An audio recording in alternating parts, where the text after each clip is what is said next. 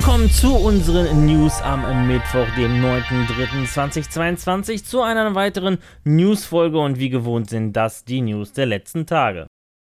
Der Aufbauspieleentwickler Frontier kündigt offiziell ein neues Managerspiel mit offizieller F1-Lizenz an. Nachdem Frontier bereits Anfang 2020 eine Lizenzvereinbarung mit der Liberty Media, dem Lizenzinhaber der Formel 1, unterschrieb, folgt nun die Ankündigung. Das F1 Manager Franchise ist Frontiers erster Vorstoß in einer jährlichen Sportlizenz und Teil einer langfristigen, titelübergreifenden Vereinbarung mit der Formel 1. Im Spiel tauchen wir in die Rolle eines Teamchefs ein. Zusammen mit unseren Fahrern, Ingenieuren und Fans streben wir nach Ruhm und Ehre in der FIA Formel 1 Fahrerweltmeisterschaft und der FIA Formel 1 Konstrukteursweltmeisterschaft. F1 Manager 2022 erscheint im Sommer Sommer 2022 für PlayStation 4, PlayStation 5, Xbox One, Xbox Series, Steam und den Epic Store.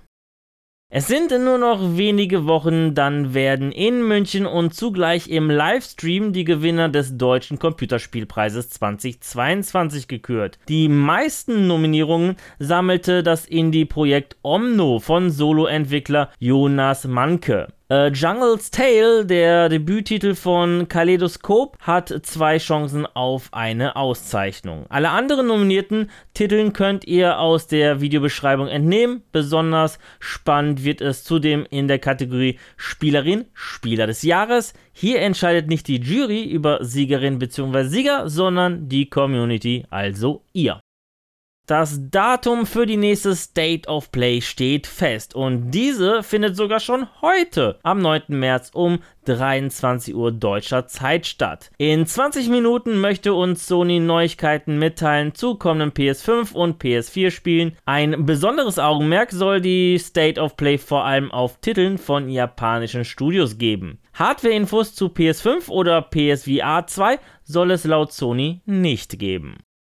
Durch einen Hackangriff auf Nvidia in der letzten Woche sind bereits einige Informationen zur neuen RTX-Generation ans Licht gekommen. So soll der Stromverbrauch der Karten angehoben werden und sich bei über 400 Watt befinden. Dadurch sollen die Karten mit einem Top-Chip AD102, die wohl in einer RTX 4090 und eventuell sogar auch bei einer 4080 verbaut sein werden, auch rund 60 bis 80 80% höhere Performance als der Vorgänger erhalten. Und wenn man den Stromverbrauch noch etwas weiter hochschraubt, auf sagen wir mal circa 600 Watt, wären sogar 80 bis 110% drin. Zudem soll auch der GDDR-Speicher der RTX 4000er Karten ein Update erhalten. Gemäß den Leaks sollen die Karten einen Speichercontroller haben, der bereits für GDDR7 Speicher geeignet ist. Was aber nicht unbedingt bedeuten muss, dass auch GDDR7 verbaut sein wird. Realistischer wäre, dass Nvidia zu Release auf GDDR6X Speicher setzt.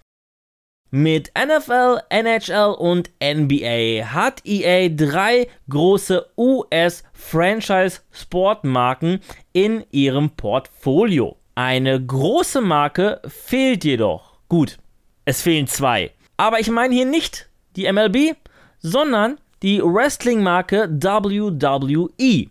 Wie das Online-Magazin Wrestling Inc. unter Berufung auf die Webseite Fightful Select berichtet, soll der Wrestling-Verband mit dem US-Publisher über eine Kooperation verhandeln. Aktuell liegt die Lizenz noch in den Händen von 2K Sports, jedoch zeigt sich die WWE unzufrieden und beschuldigt 2K sogar nicht genug Ressourcen in die Entwicklung der WWE-Ableger zu stecken. Ja, das waren die News der vergangenen Tage. An dieser Stelle verabschiede ich mich wieder von euch. Danke fürs Zusehen. Wenn euch die Folge gefallen hat, dann würde ich mich natürlich über eine positive Bewertung von euch freuen, wie auch über eure Kommentare auf YouTube. Und damit ihr keines unserer News-Folgen verpasst, einfach ein Abo bzw. Follow dalassen und auf YouTube nicht das Glöckchen vergessen zu aktivieren. Die nächste News-Folge gibt es am kommenden Samstag. Bis dahin, bleibt gesund und gut. Nut euch. Ciao.